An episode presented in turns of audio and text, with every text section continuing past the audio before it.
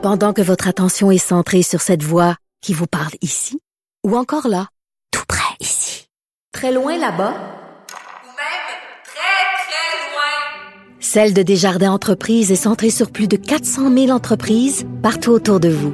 Depuis plus de 120 ans, nos équipes dédiées accompagnent les entrepreneurs d'ici à chaque étape pour qu'ils puissent rester centrés sur ce qui compte, la croissance de leur entreprise. Vous écoutez Les effrontés. Le comité transpartisan qui se penche sur les cas d'agression sexuelle et de violence conjugale lancera une consultation pour donner la parole aux survivantes de telles violences. J'en parle tout de suite avec Véronique Yvon qui siège sur ce comité transpartisan, députée péquiste de Joliette, porte-parole du troisième groupe d'opposition en matière de justice. Madame Yvon, bonjour. Bonjour. Écoutez, euh, le comité a été créé, euh, je pense, ça fait un an, hein, si je me trompe Oui, pas. environ, un peu moins d'un an. Ouais. Pourquoi euh, vous avez ressenti le besoin d'en- d'entendre davantage de victimes à ce stade? Ben, pour toutes sortes de raisons, je vous dirais que moi et plusieurs, là, dès le départ, on se disait qu'il faudrait qu'il y ait une étape vraiment d'écoute et de consultation des victimes. Mais ça nous apparaissait important d'abord, je dirais, de déblayer euh, l'ampleur des, des enjeux, des défis, des problèmes euh, pour euh, consulter aussi en allant pas juste à- dans une partie de pêche, mais en ayant aussi des questions un peu ciblées, quoique c'est très large aussi, on veut les Ouais. entendre largement. C'est aussi parce qu'on a des représentants des victimes, on a des victimes sur les comités, autant pour l'aspect euh, agression sexuelle que violence conjugale, mais euh, ces victimes-là aussi ne veulent pas porter l'ensemble du poids de toutes les expériences des victimes du Québec, et je pense que c'est très compréhensible. Donc là, on est dans une phase de consultation. Il y a des organismes qui sont consultés et on souhaite aussi pouvoir entendre les victimes elles-mêmes. Euh, on l'a ressenti assez rapidement aussi parce que je dois vous dire que moi, comme mes collègues, euh, depuis la mise sur pied de ces travaux-là, on reçoit beaucoup de commentaires spontanés de gens qui nous appellent, qui nous écrivent, qui veulent nous faire part de leur expérience pour nous dire à quel point il y a du travail à faire pour changer les choses, dont on était consciente, mais quand on a des témoignages, c'est encore plus clair et évident. Donc, c'est sûr qu'on trouvait ça essentiel que euh, toutes celles et ceux qui ont quelque chose à nous dire puissent le faire. Ben oui, parce que Sonia Lebel l'a bien dit, c'est très difficile de se mettre dans les souliers d'une victime, soit d'agression sexuelle ou de violence conjugale, quand on l'a pas soi-même vécu. Donc, c'est important d'aller chercher des témoignages. Mais là, vous cherchez des réponses à quel genre euh, de questions, Véronique Yvon? C'est sûr que nous, notre comité, il est beaucoup sur l'accompagnement euh, des victimes à travers le système de justice. Le les processus? Oui, le processus, pas juste criminel, dans le sens où on sait que, par exemple, des, euh, des femmes victimes de violences conjugales peuvent vivre beaucoup de difficultés aussi au, euh, à la chambre de la famille. Mm. Euh, ensuite, euh, avec la DPJ, il y a plein d'intervenants qui viennent. C'est complexe. Il y a comme tout est segmenté, le criminel, le familial, la protection de la jeunesse. Donc ça, par exemple, ça fait partie de l'expérience de la justice, autant que, je dirais, une, une, une volonté de porter une plainte aux policiers dans un processus criminel. On veut aussi voir, donc, comment ça s'est passé pour celles et ceux qui ont porté plainte, comment elles ont été reçues euh, à la police, est-ce, que- est-ce qu'elles ont été mises au courant de ressources communautaires, des CAVAC, des CALAC, des organismes qui pouvaient les aider, est-ce qu'elles étaient au fait de ce qui les attendait avant d'aller déposer une plainte, comment elles ont trouvé l'expérience, ensuite comment euh, ça s'est passé avec le procureur de la couronne devant le tribunal quand ça s'est rendu au tribunal, si ça n'a pas fonctionné, qu'est-ce qu'on leur a dit pour ne pas retenir leur plainte, que ce soit à la police ou auprès d'un procureur de la couronne, Euh, comment elles ont trouvé les ressources communautaires si elles y ont eu accès, Euh, est-ce qu'elles auraient souhaité avoir accès à d'autres types de processus, Euh, pas nécessairement aller dans le système de justice criminelle, mais par exemple des modes de justice alternative, de justice réparatrice, comme on dit. Oui, mais c'est quoi ça? Parce que C'est je- ça. Ouais, allez-y. Oui, ben c'est ça. Alors, il faut l'expliquer.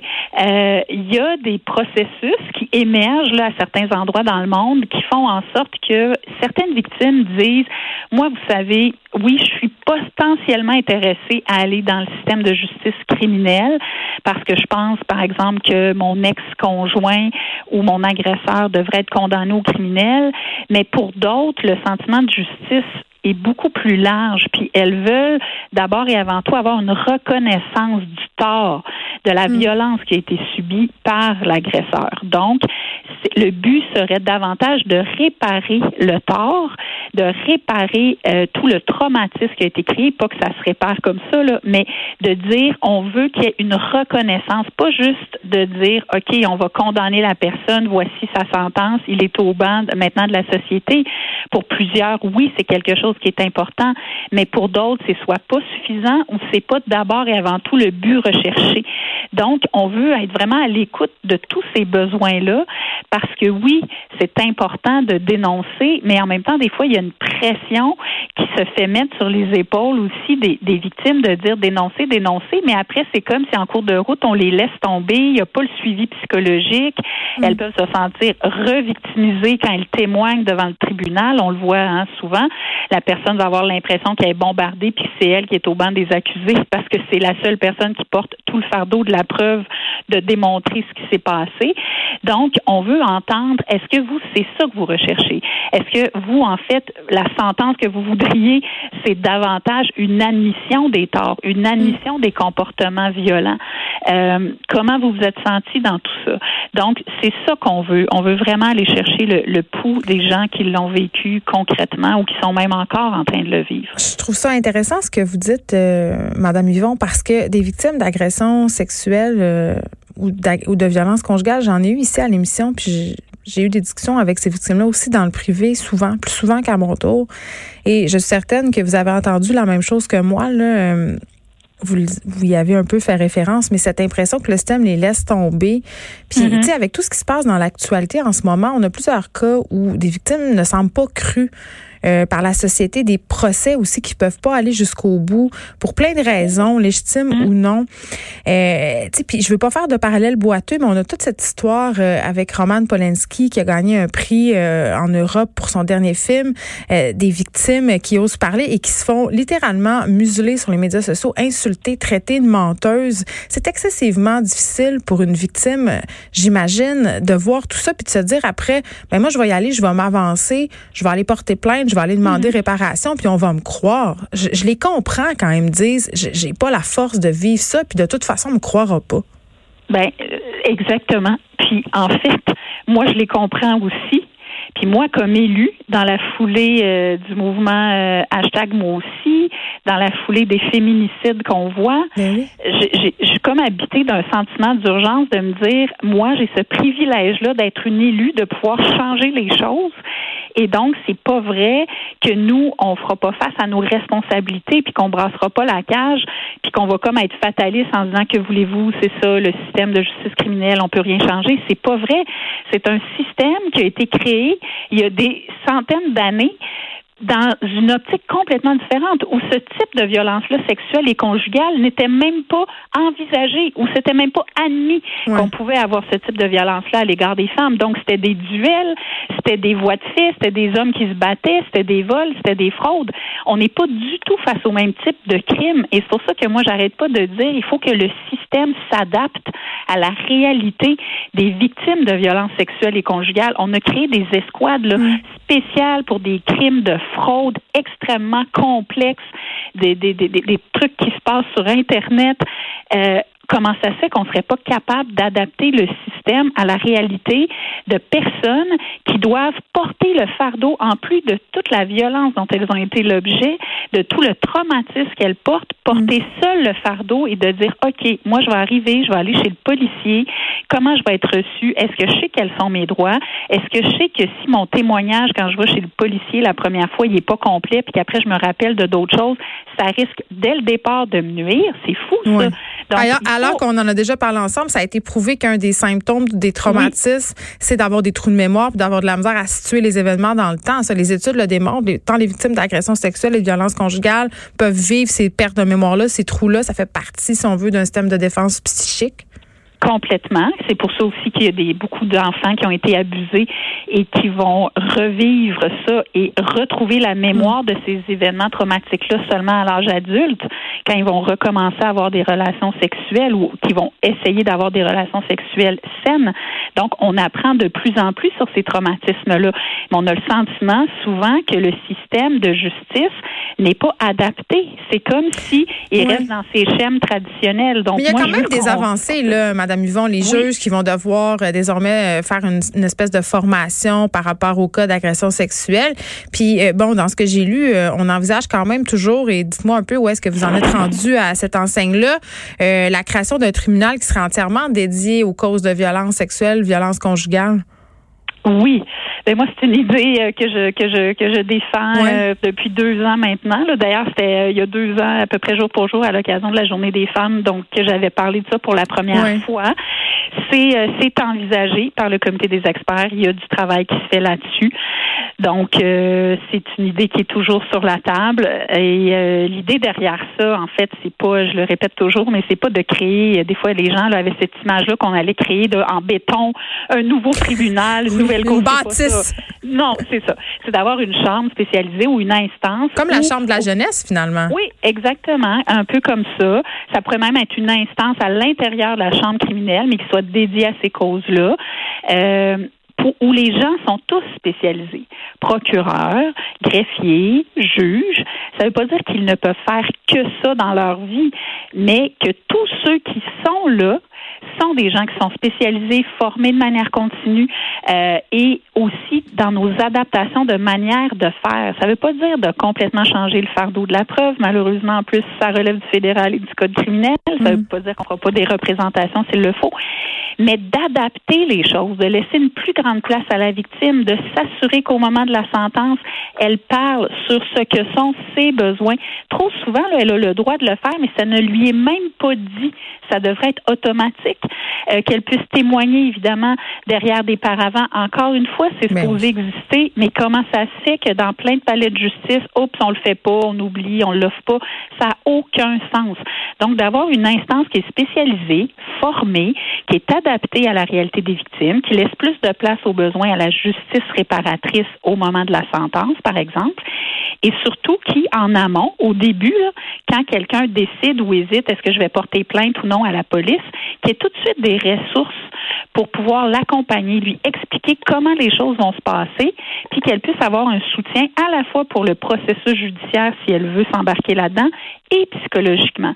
Essayez un peu d'avoir un guichet unique. Ça, c'est une autre idée à laquelle je crois beaucoup, d'avoir autant les ressources psychosociales que de soutien juridique au même endroit pour que quelqu'un sache dans quoi elle s'embarque.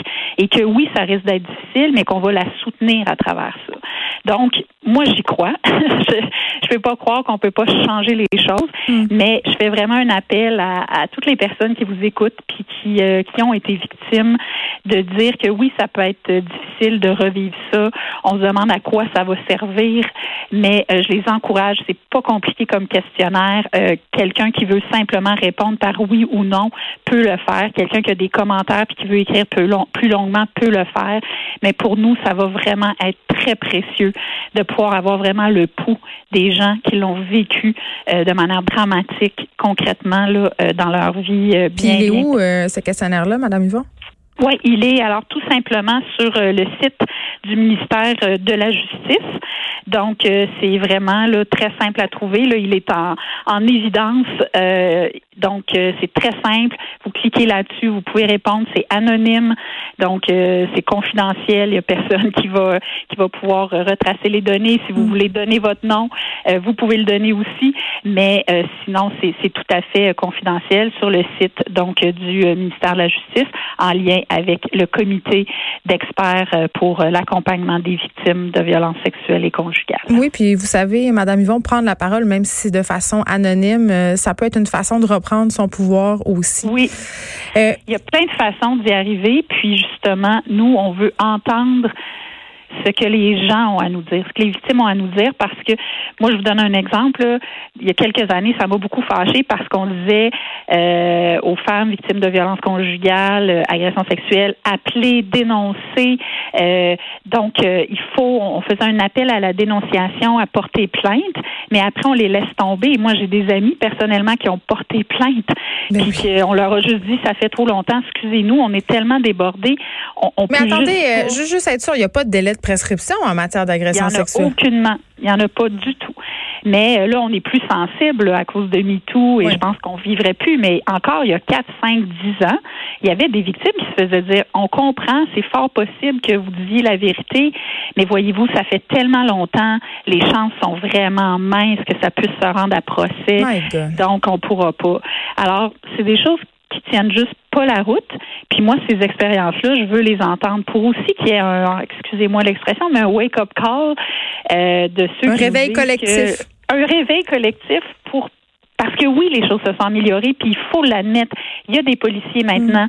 qui sont spécialisés. Les juges sont mieux formés. Il y a des procureurs spécialisés, surtout par exemple à Montréal, dans les grands centres, mais c'est loin d'être le mm. cas partout en région. Puis même à Montréal, il y a encore bien du chemin à faire, je peux vous le dire, parce que je reçois des, je reçois des témoignages assez troublants de comment des, des victimes ont été reçues. Ben, Alors, euh, je pense que... Oui.